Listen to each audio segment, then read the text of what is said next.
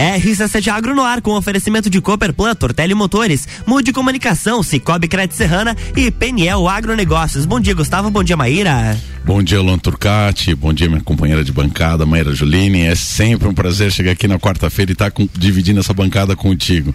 Te digo que é, fazer o programa sem você não é a mesma coisa na segunda-feira, ah, viu? Então.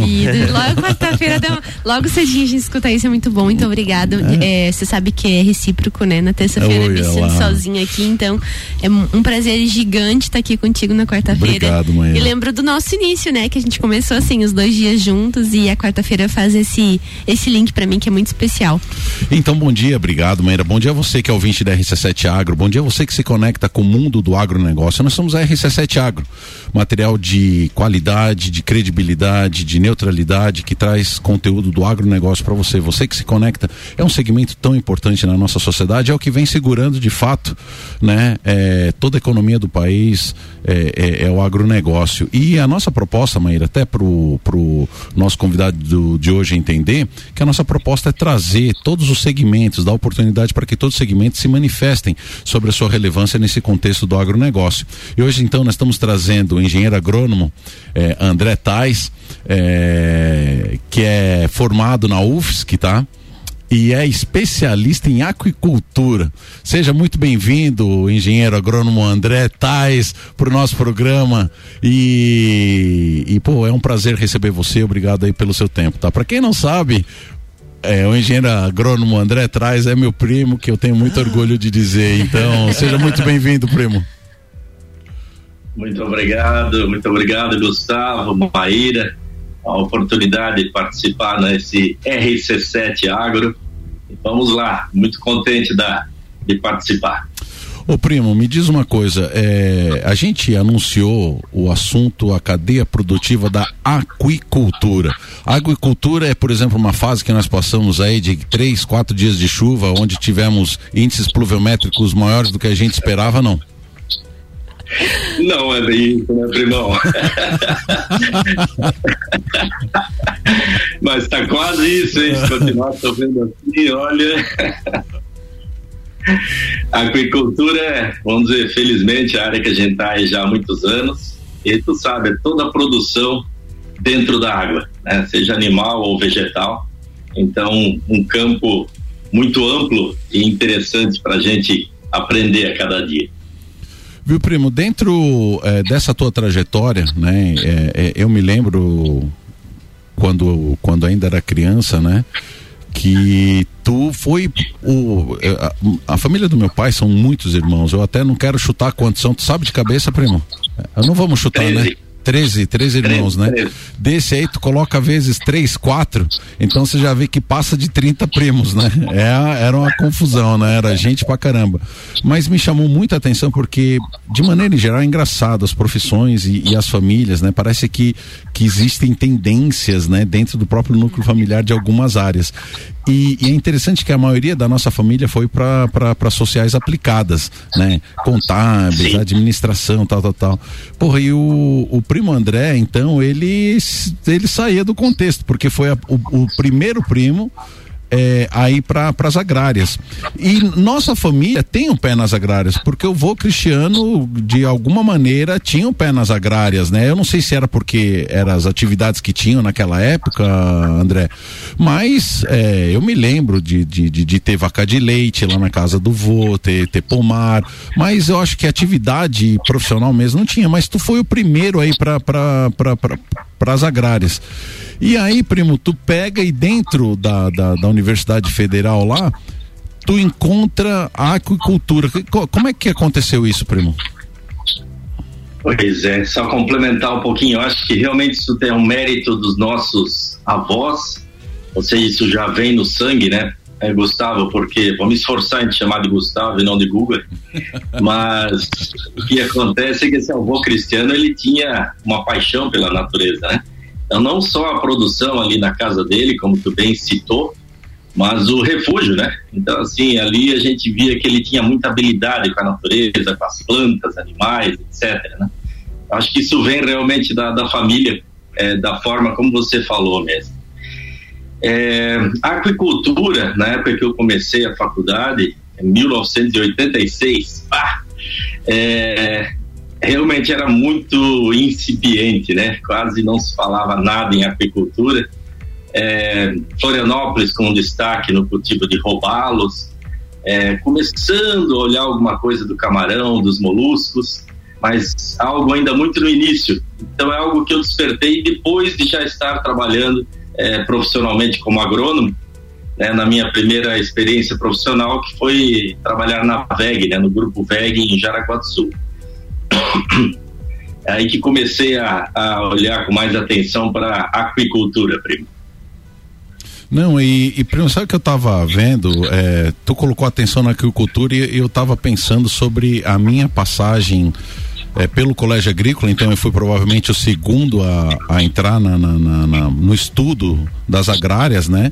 E claro, tu sempre foi um grande exemplo para mim nesse sentido. É, e, e, agora eu analiso nós dois buscando é, alternativas, já essa mente mais empreendedora, é, sair da, da, daquilo que era o comum. Tu foi para a aquicultura, que na, na, na, época não tinha, como você bem citou, tantas tantas frentes, né? É, pô, hoje toda aquela região de Florianópolis são grandes produtores de, de, de, mariscos, né? O camarão, enfim, né? Virou as fazendas, né? E eu fui pro lado da floricultura. Olha só, que também era algo que não tinha tanto tanta tanta gente trabalhando, não tinha tanto estudo. Então, olha só, a nossa mente na, na época já foi para aquelas para aquelas situações de, de, de, né? de, oportunidade, né? A gente estava já tentando é tentando inovar, né?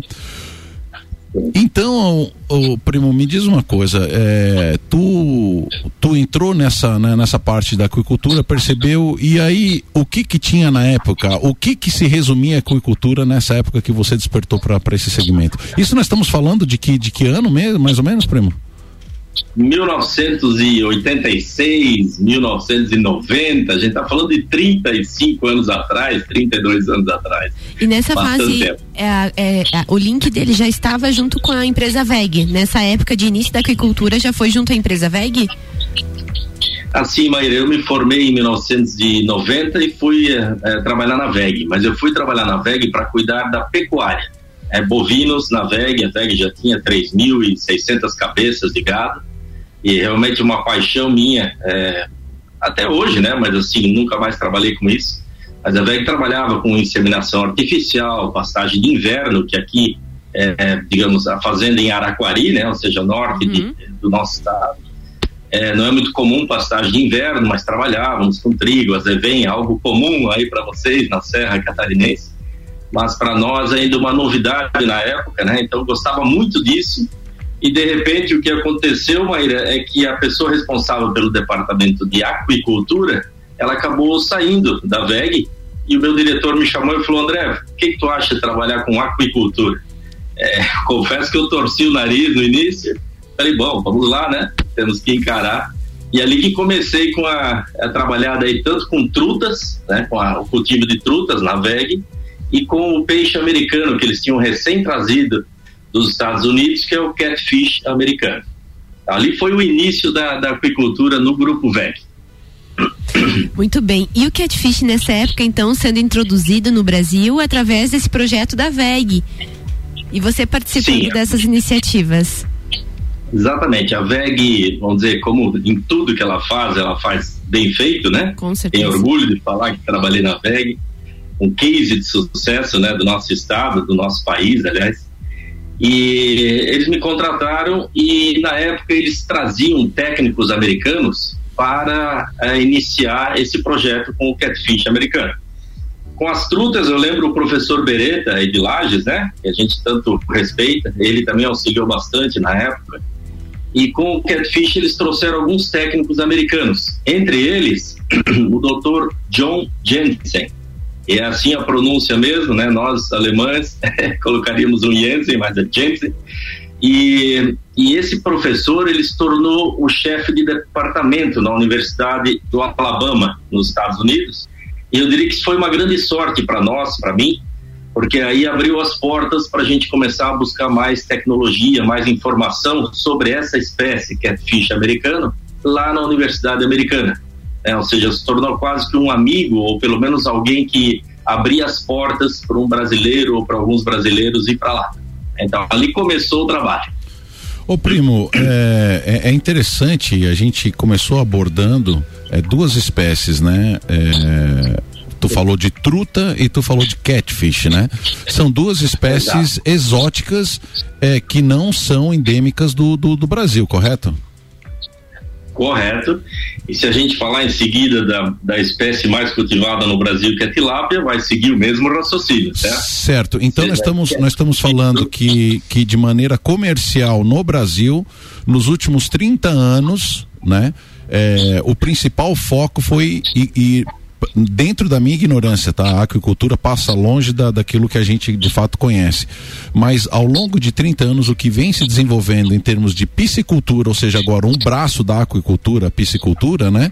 É, tá baseado nessas três espécies: truta, tilápia e catfish. Até hoje isso é uma verdade? É, bom, vamos lá. Sim, a resposta é sim, mas você sabe que agora é o que domina, né? Vamos dizer, quase mais de 65% do peixe cultivado no Brasil é tilápia. É, o catfish americano foi uma fase que a gente teve a oportunidade de conhecer, uma fase da vida profissional, a gente teve a oportunidade de conhecer, como eu disse, na VEG. Mas sim, a gente está indo sempre pelas espécies exóticas, né? Eu diria assim que são espécies que têm um grande potencial zootécnico, né? Ou seja, é, o resultado que elas dão durante o cultivo e o fato de ser espécies que já sofreram um melhoramento genético que facilita a vida do produtor, vamos dizer assim, né? Já é um animal que você, tendo os cuidados é, corretos, você tem um resultado bom na sua, na sua produção, né? Mas, é, falando mais um pouquinho do catfish, se me permite, na época, em, 19, em 2005, né? Então, já indo um pouquinho para frente, Santa Catarina era destaque em produção de catfish americano.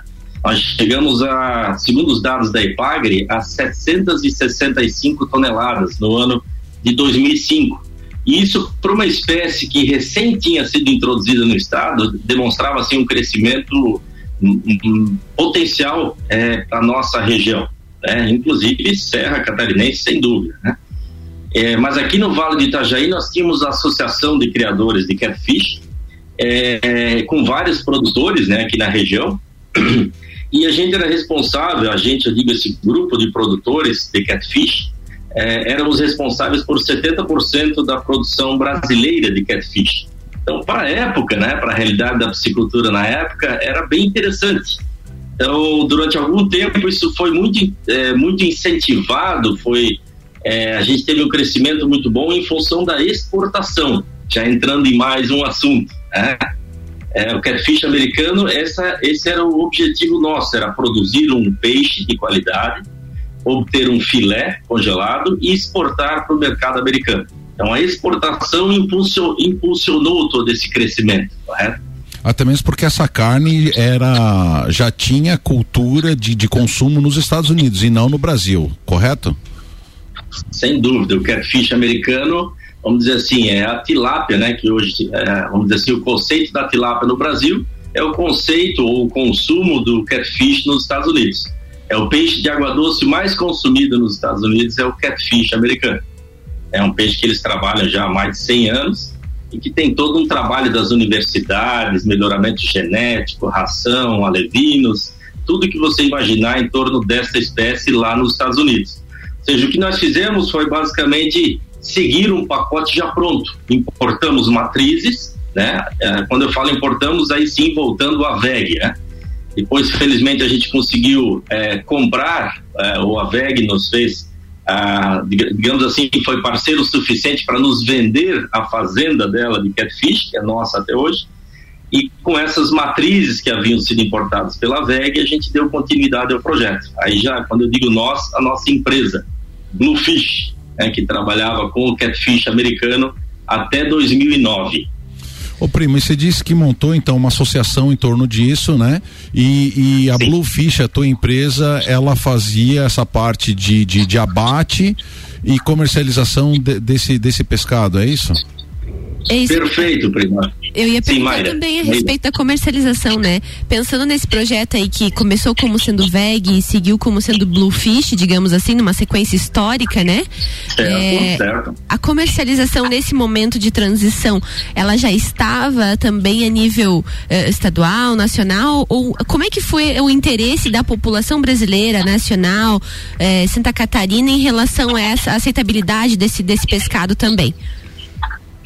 Ótimo, Maíra. Assim, ó, na verdade a VEG, ela que iniciou tudo isso e foi responsável pela produção de alevinos de catfish. Então tudo inicia nessa importação das matrizes, construção de um laboratório de alevinagem, de produção de alevinos, e sim a produção é, dos alevinos para que os produtores trabalhassem. Mas a VEG nunca havia exportado os filés de catfish. Aí realmente já foi um mérito da nossa associação, da nossa empresa Bluefish, a Bluefish foi a primeira empresa do Brasil a exportar catfish. É, na verdade, até onde eu sei, a única, né, essa espécie. E exportamos daí entre 2003 até 2009. Tá? Então, a parte da comercialização sempre foi feita pela nossa empresa. Tá? Ou seja, os contatos, os clientes lá fora, né?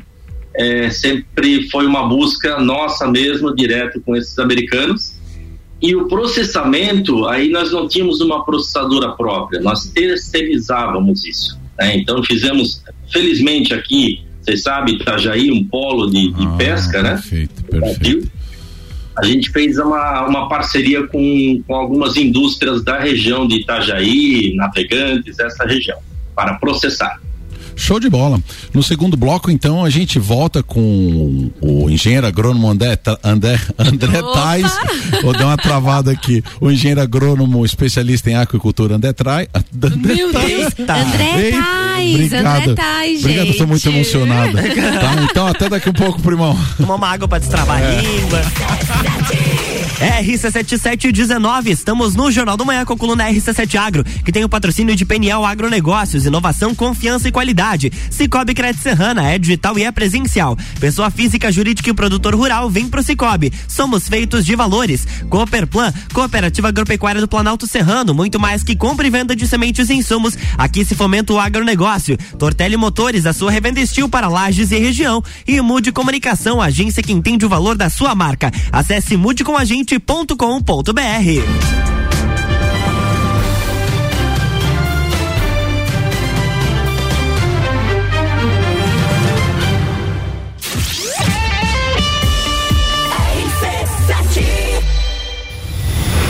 Entreviro do Morra. 16 de junho, no Lages Garden Shopping. No lineup, Bascar. Bascar.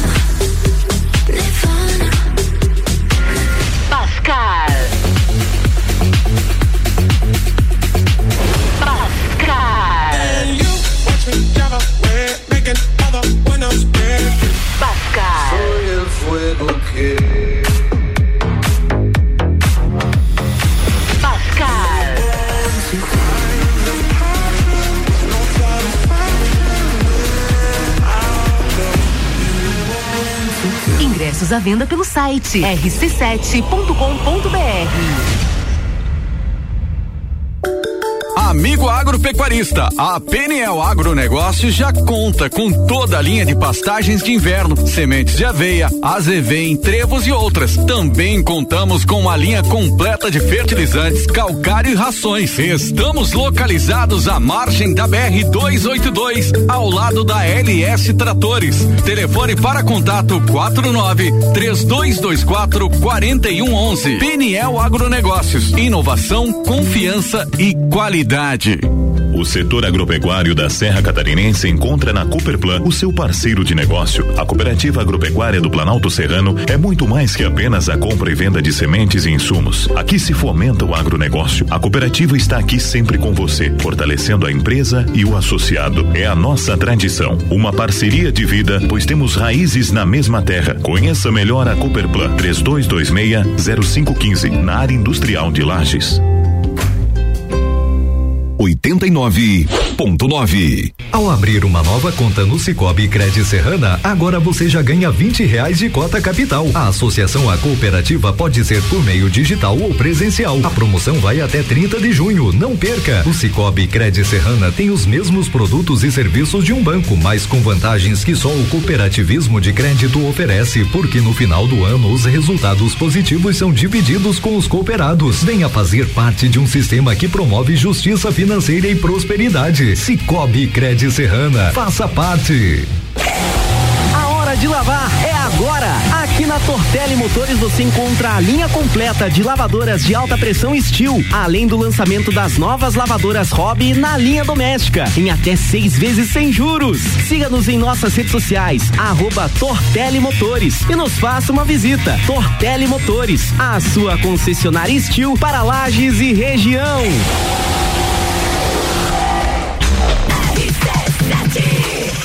RC7723, estamos de volta no Jornal da Manhã com a coluna RC7 Agro, que tem o patrocínio de Mude Comunicação, agência que entende o valor da sua marca. Acesse mudecomagente.com.br. Tortelli Motores, a sua revenda estilo para lajes e região. Cooperplan, Cooperativa Agropecuária do Planalto Serrano, muito mais que compra e venda de sementes e insumos. Aqui se fomenta o agronegócio. Cicobi Crédito Serrana é digital e é presencial. Pessoa física, jurídica e produtor rural vem pro Cicobi. Somos feitos de valores. E PNL Agronegócios. Inovação, confiança e qualidade.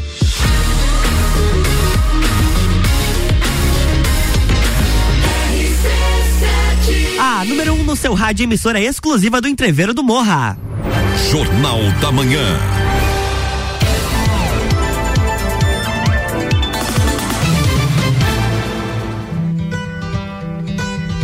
Estamos de volta, bloco 2, coluna RC7 Agro.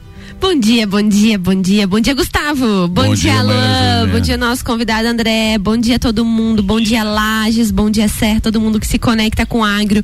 A todos os nossos ouvintes que nos acompanham aqui pelas ondas da RC7. Nosso programa se chama RC7 Agro. Sou Maíra Julines. Tenho como companheiro de bancada Gustavo Agroboy Tais. E hoje a gente está falando sobre aquicultura aqui no programa. Mas antes de voltar, a gente vai convidar agora a doutora Simone Baginski, que vai falar sobre uma palestra muito interessante que vai ter aqui na Serra. Bom dia, doutora Simone. Bom dia, bom dia a todos vocês, bom dia aos ouvintes dessa rádio maravilhosa. Bom dia, seja bem-vinda ao RC7 Agro. Muito obrigada, é um prazer estar, estar conectada com vocês. Doutora, vamos falar então hoje, aproveitar esse espaço para divulgar a palestra Planejamento Sucessório e Patrimonial no Agronegócio. Aonde vai acontecer essa palestra, doutora Simone? Maravilha, é um convite especialíssimo da Comissão do Direito Agrário de Agronegócios da OAB. Essa palestra acontecerá no dia 10 de maio, às 19 horas, na Associação Rural de Lages. E falaremos aí sobre todas as oportunidades de organização patrimonial, de sucessão, né? De quais são as ferramentas hoje disponíveis na legislação para a passagem do bastão ou para o crescimento conjunto familiar, para as, as questões tributárias. Então será um bate-papo muito bacana para todo o público aí, para os produtores rurais, para todo o público que envolve o agronegócio, para os, para os profissionais que atuam, né, nos serviços do agro. Então, Será um encontro maravilhoso aí, dia 10 de maio, 19 horas. As vagas são limitadas e basta fazer inscrição lá diretamente na associação, que será um prazer estarmos juntos no dia 10. Maravilha, muito obrigada, obrigada pela participação e fica aí o convite aos nossos ouvintes então do RC7, se você tiver interesse de conhecer alguém que venha interessar o tema, então na Associação Rural de Lages, dia 10, do 5 às 19 horas. Obrigada, doutora Simone. Obrigada a vocês, um grande abraço a todos vocês. Até logo, bom dia. E agora a gente já toma com o nosso Muito outro convidado, bem. André. Mas vocês são muito chiques, gente. Dois convidados. Não, é, é isso, né? O RC7 tá que tá. É isso aí, Gustavo. Vamos retornar então com o nosso querido André Tais. Eu vou falar certinho agora. que é o nome que quase não falam, né? Maíra, tu tinha uma- mais uma pergunta pro, pro, pro Tenho, André? tem. A gente estava falando então do início desse projeto, que foi na- no norte do estado, junto com o projeto com a VEG, eh, que ao longo dos anos se transformou em. Como é que é o nome mesmo? O Catfish, você Não, diz? no é- nome da empresa. Transformação Ah, Blue- Blue- Bluefish, né? Então começou com VEG, se transformou em Bluefish. E aí a gente falou de três espécies, né? Falamos inicialmente de eh, tilapia, tilápia, Truta. de truta e de catfish. E do catfish. Mas, André, a gente tem uma perguntinha, eu acho que deve ser a perguntinha dos nossos ouvintes, né? E a carpa? Onde é que a carpa entra em todo esse, esse sistema de espécies aí, né? Que foi cultivado ao longo dos últimos 30 anos e, vamos colocar assim, introduzido no nosso país, né? Sim, Maíra, bem, bem lembrada que a carpa é a espécie mais produzida no mundo, né? Representa, se eu não me engano, é, em torno de é, 50% do total de, de, peixe cultivado em água doce no mundo, ou até mais que isso. Eu não sabia disso, eu sabia, sabia disso, disso Gustavo? Sim, sim, a carpa é a espécie é, predominante, né? Principalmente Ásia, né? China, você tem uma produção imensa. Então é uma espécie a gente respeitar muito. É que, vamos dizer assim, tivemos essa oportunidade de conhecer o catfish, né? E acabamos indo nessa linha do catfish durante essa primeira fase da, da vida profissional. Mas é uma espécie fantástica, né? Eu acho que cabe muito bem aí na, na Serra Catarinense, né? Legal, Primo. Primo, e, e, e aí então a gente teve toda essa experiência com, com, com, com catfish, né? Mas eu queria que, que e eu sei que tu é uma pessoa que, que teve nos quatro cantos do mundo vendo essa questão da aquicultura, né? E, e, a gente gostaria de pegar essa tua experiência sobre a tilápia, então, né? Então, é... e mas antes disso, primo, eu, eu queria que tu falasse um pouco sobre a tua passagem na Serra Catarinense, a experiência que tu teve aqui. O que que, o que, que você sabe sabe sobre a piscicultura aqui na nossa região? Qual a experiência que tu teve aqui? Sim, olha, o contato maior sempre foi com o professor Beretta, né? Com o cultivo de trutas então a gente sabe que é muito, tem várias empresas né, trabalhando bem com a truta no Brasil.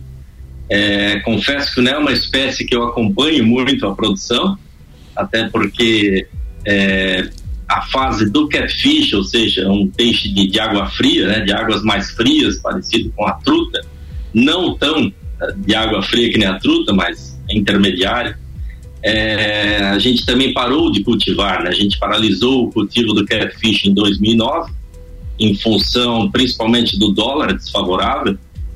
E, e, a partir dali a gente continuou trabalhando com aquicultura, mas não mais com o catfish. E, e assim, então, o que a gente conhece na Serra Catarinense é justamente as empresas em destaque mais com as espécies para águas mais frias, né, Legal. E aí, vamos falar um pouco sobre tilápia, então, primo. O que, o que, que é a tilápia nesse, nesse momento é, em, na, na, questão regional, na questão nacional e, e, e, e, nesse contexto mundial? Pois é, não tem como não falar em apicultura, né, Gustavo e Maíra, sem a gente falar na tilápia. Realmente é, é impressionante, né, como ah, as quantidades que estão sendo produzidas de tilápia hoje no Brasil, é, os grupos, os grandes players, né, é, empresas inclusive americanas, é, alemãs que estão investindo no Brasil fortemente na tilápia e, e que fez a gente alcançar em 2021, ano passado, a 534 mil toneladas de tilápia produzidas, né? Nossa senhora. Então, André, deixa eu só entender, fazendo um corte aqui, tu, lá em 2009 tu para de produzir catfish e passa então Exato. na sua totalidade a produzir tilápia, é não, isso? Não, não, não. Explica aí. Não, não. O primo foi para o, o, o, na, naquele momento o, o André então ele ele para e começa outros projetos. Ah, outra atividade. É, okay, outras atividades okay. relacionadas à agricultura que nós vamos vir num próximo programa falar sobre isso, né? Ah, tá. Que, que, que, que, que é tudo que é tudo segredo ainda de sete chaves, tá? Mas o, o, o André ele trafega em produtos é que a maioria não, não, não vai, entendeu? Aquilo que, que, que, é bem difícil, ele, ele vai sempre na. É tipo eu, é entendeu? Sempre pelos desafios é, é, é maiores. desafios maiores. Mas, de, de igual maneira, ele ainda tem essa estrutura que ele, que ele pode vir a, a, a fazer. A Inclusive, ele tá, tá uhum. na estratégia deles essa, essa reflexão sobre se vale a pena reativar tudo em termos de, de tilápia ou não. Mas ele está em outros projetos, está mais na, na região agora do sul do estado, com, com, com outras ideias, outras parcerias parcerias, outras atividades. Mas a gente não podia deixar de falar, Maíra, sobre a tilápia nesse contexto, né, primo? Verdade, é verdade. É, a gente continua na aquicultura, trabalhando mais com água salgada nesse momento, ou nos últimos 10 anos. Mas falando da tilápia, que realmente é o case número um né, de, de piscicultura no Brasil, é, a gente alcançou então esse número que eu, eu, vou repetir, mas 534 mil toneladas de tilápia ano passado. Isso realmente coloca a gente assim ó, como o quarto maior produtor, né? A gente, o Brasil, quarto maior produtor de tilápia no mundo. É, isso às vezes é um número já é, é um, uma, um conceito conhecido, mas que eu acho que tem que ser repetido, porque isso é graças ao trabalho aí desses técnicos das universidades, todo mundo que se envolve aí de corpo e alma, né? Porque existe já uma possibilidade, Gustavo e Maíra, de a gente ser o segundo maior produtor mundial ainda nessa década. Né? Então, assim, há algumas previsões, algumas, eh, alguns pesquisadores já afirmando isso, então, realmente, a tilápia se tornou o carro-chefe no Brasil, tá? É, logicamente, por que segundo? Por que não primeiro, né? Sonhando alto? Porque primeiro é a China e daí não alcança. Mas se a gente chegar nesse patamar de terceiro, segundo lugar, é que eu acredito muito, isso já é algo muito interessante. Né? Dentro, dentro do Brasil, quem, o maior destaque de produção, a maior produção de tilápia é do Paraná. É, o Paraná está disparado na frente, é impressionante o que eles têm feito com a tilápia lá principalmente é, movidos né, pela, pelo é, belíssimo trabalho das cooperativas, grande, grandes cooperativas, né? Hoje, seja aí na Serra, seja aqui no litoral, a gente vê nas gôndolas dos supermercados várias marcas, né? É, de cooperativas, de indústrias aqui de Santa Catarina, de indústrias do Paraná, fazendo esse processamento da tilápia e, e felizmente colocando ela nesse destaque que temos hoje, né? é, ainda assim, ó, é, os produtores de tilápia, já puxando para outro lado, né? Tem toda essa essa glória na produção da tilápia, mas os produtores não têm passado um, um momento tão maravilhoso com a tilápia, né? É, o custo de produção muito alto e isso coloca o produtor quase que num limite, né? Onde você acaba não tendo mais uma margem de lucro tão interessante. É, Puxa, mas então é, o que, que tem de acontecer? É, é, bastante difícil a gente imaginar, mas nesse momento é importante a gente estar tá, é, do lado do produtor, que é o que nós somos, né? Ou seja, estamos um pouco acuados, né? Bem no limite, como eu falei, e sem uma motivação para grandes investimentos. Mas eu estou falando de produtores, produtores pequenos, médios. Por outro lado, existem grandes é, grandes empresas, inclusive multinacionais, investindo forte no Brasil. O que eu quero dizer com isso? Existe uma luz aí para a gente realmente continuar firme nessa produção de tilápia. E essa luz, na minha opinião, essa uma das fortes possibilidades, além do mercado interno que está sendo bem explorado, é reforçar mais as exportações. E é o que essas empresas estão fazendo e é o que eu acredito que os produtores, independente de ser médios ou pequenos, também poderiam atentar mais, sabe? Exportação do filé da tilápia. Então, tu tá me dizendo que a tilápia cresceu bastante no Brasil por conta da própria demanda local, o que não aconteceu no caso do catfish, que, que, que desde o do, do início se buscou o mercado que já conhecia essa carne. É, o, o, a tilápia na contrapartida, ela entrou na onda do crescimento brasileiro e, e, o poder de compra do próprio brasileiro, buscando novas alternativas de alimentação, é visto aqui em Lages, primo, e, e isso eu vou falar de, de maneira muito local, o surgimento de restaurantes especializados em peixe. É, há 10 anos atrás a gente não tinha, e, e, e de repente você vê uma série de restaurantes surgindo é, baseados com, baseado, baseado, nessa proposta, é. né? Então, é, e é incrível. Eu, eu vou fa falar um case aqui de, de, um, de, um, restaurante que é o do Eli, do Galpão de Cipó, atualmente também é dono da, da, da cervejaria. Hum, Beer? É, Beer, não, não, não é a Princesa da Serra. Princesa da Serra. Princesa da Serra. E ele, primo, montou um restaurante no Vila Marisa. Eu, eu me lembro como se fosse hoje, quando ele abriu, ele foi na Floricultura para fazer o paisagismo e disse: Ah, tô abrindo um restaurante lá no Vila Marisa. Isso é saída de laje, já perto do cemitério da Penha, para cima do cemitério da Penha. Eu digo, meu Deus, o cara é louco, né? E, primo, eu vou te dizer que é impressionante o que essa pessoa serve de, de, de, de porções de tilápia, pratos baseados na, na, na tilápia. É claro que ele tem uma variedade de outros peixes. Ele vende também lá o, o a truta, ele vende também muito Tem lambari, tem lambari, traíra, traíra, ele- também, né? Outro peixe que dá muito aqui na, na, na região. Mas a partir do, do, do sucesso desse restaurante, é, antes disso eu não me lembro, peço desculpa se de repente a gente estiver esquecendo, mas eu não me lembro um restaurante com uma- um significado econômico tão grande é, dentro desse segmento e de repente você vê é, espalhar pesca e pague pelo, pela, pela região. Hoje, eu, de bate pronto, eu vou dizer que já existem para mais de 20 pesca e pague, onde é, a base de fato é a tilápia também. O pessoal pesca, eles limpam lá na hora e, e servem.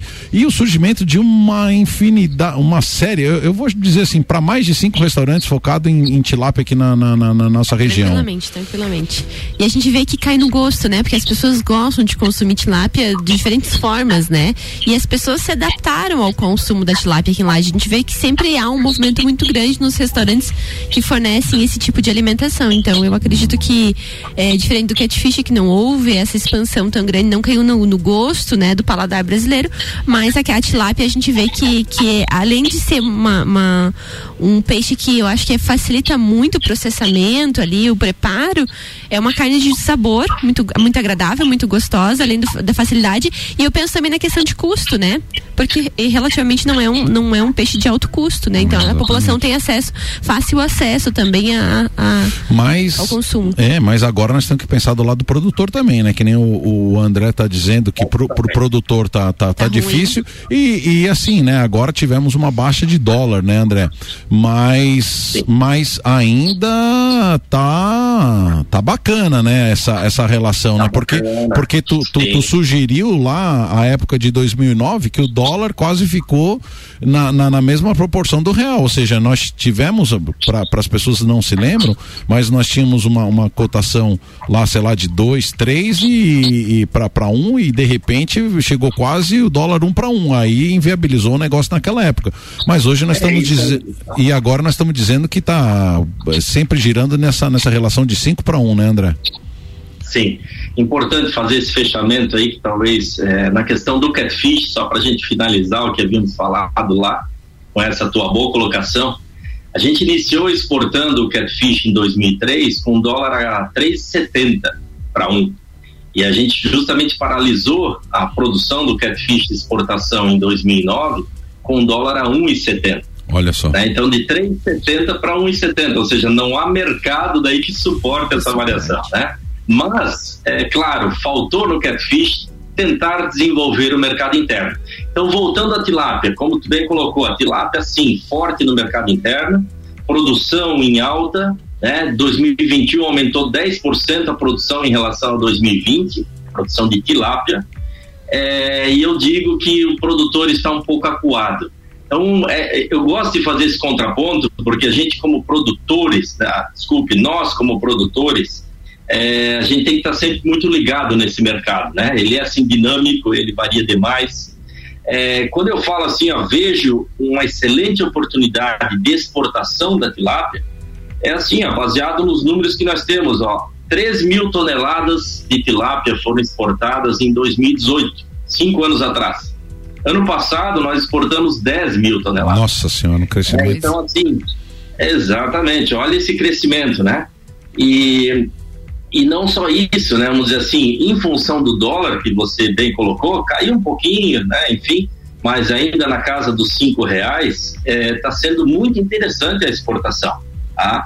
É claro que para exportação você tem que ter uma série de outros cuidados, né? É, na qualidade, é, na, na produção do peixe, na ração escolhida. E quando a gente fala que o custo de produção está alto, para todo mundo que é produtor e está ouvindo, todo mundo entende o porquê. Né? Olha o preço que estão os, os ingredientes da ração do peixe. Né? Quando a gente fala em custo de produção na piscicultura, basicamente é ração. A ração é 70% a 80% do custo de produção de uma tilápia em cultivo. Então você pega dentro da ração a soja ou o farelo de soja, o trigo, o arroz, milho, se a pessoa usar, é, tudo isso aumentou demais. Então, logicamente, isso deixa o produtor meio acuado, mas o que eu quero dizer, existe uma ótima alternativa, que é a exportação do filé de tilápia. Não, e aí entra pessoas como você, primo, que tem uma noção muito grande de mercado e até hoje, pelo que parece, as exportações ela se deu da, da, da carne congelada. Existe a possibilidade já, porque nós importamos carne fresca, né, de, de, de, de peixe para toda essa cadeia do sushi que virou moda, tal, tal, tal. Então existe uma, uma mais essa possibilidade aí, é, podendo acontecer, é isso mesmo, primo? É isso mesmo, é bom que tu falou, Gustavo é, a gente estava exportando bastante a, a, tilápia inteira. Infelizmente isso começou a mudar, a gente está exportando mais filé. É, ou vamos lá, nas quantidades do ano passado, mais ou menos parecida a quantidade de tilápia inteira e filé. Por que, que eu quero, é, desculpe, por que, que eu acho positivo exportar mais filé? Valor agregado, né? Então a gente consegue um preço melhor é, no filé do que na tilápia inteira. Não que a tilápia inteira não seja viável exportar, mas no filé, você consegue agregar, logicamente, mais valor, seja ele congelado ou fresco. Hum. Mas realmente o filé fresco, se você conseguir, dependendo da região que você está, se você conseguir montar uma logística, né? Porque daí significa transporte aéreo, avião, não mais container e navio, certo? Congelado vai em container e navio, fresco tem que ir de avião. Mas existe essa possibilidade, né? Florianópolis tem voos semanais, né? Cargueiro, de, de, Florianópolis para Miami. Show de bola. Então a gente já consegue fazer isso, tá? Show, primo, show. Primo, eu falei para ti, o tempo parece que a gente tem muito tempo, mas infelizmente acabou. Eu e a Maíra é, queremos agradecer aqui pela, pelo teu tempo, por todo esse conhecimento compartilhado. Eu acho que a Serra aqui tem que refletir muito sobre a profissionalização tá da, da, psicultura aqui na, na, na, nossa região como alternativa e fonte de renda, né? Mas eu queria que, que, que tu fizesse uma, uma tua consideração final bem rápida, primo, que nós estamos de fato estourando, e deixasse aqui então teus abraços e, e a tua consideração final. A minha consideração final é o agradecimento a você, Maíra, você, Gustavo, a Rádio RC7, a esse programa, né? Que eu acho que ajuda muito a nós produtores. E fico à disposição. Qualquer coisa é só chamar. Nós que agradecemos Nós que a sua agradecemos. presença, essa disponibilidade, nos atender, estar aqui conosco, compartilhar conhecimento com os nossos ouvintes. É isso aí, Lanturcati. Então, Próxima segunda tem mais. A próxima segunda tem mais. É isso aí. RC7 Agro com você. Muito obrigado, André. Até logo. Tchau, tchau. Na próxima semana tem mais RC7 Agro aqui no Jornal do Manhã com patrocínio de Cooperplan, Tortelli Motores, Mude Comunicação, Cicobi Crédito Serrana e Peniel Agronegócios. RC7744, Jornal do Manhã com patrocínio de Hospital Veterinário Stoff para quem valoriza o seu animal de estimação. Geral Serviços, terceirização de serviços de limpeza e conservação para empresas e condomínios. Lages e região pelo 9 99295269 ou 33804161. Mega Bebidas, distribuidor Coca-Cola, Eisenbahn, Sol Kaiser e Energético Monster para Lages e toda a Serra Catarinense. E RG Equipamentos de Proteção Individual e Uniformes. Lançamento para este inverno. Jaquetas com certificado de aprovação e também jaquetas corta-vento. Procure RG ou solicite uma visita. RG há 28 anos protegendo o seu maior bem a vida. Você está no Jornal do Manhã, conteúdo de qualidade no rádio para o 20 que forma opinião.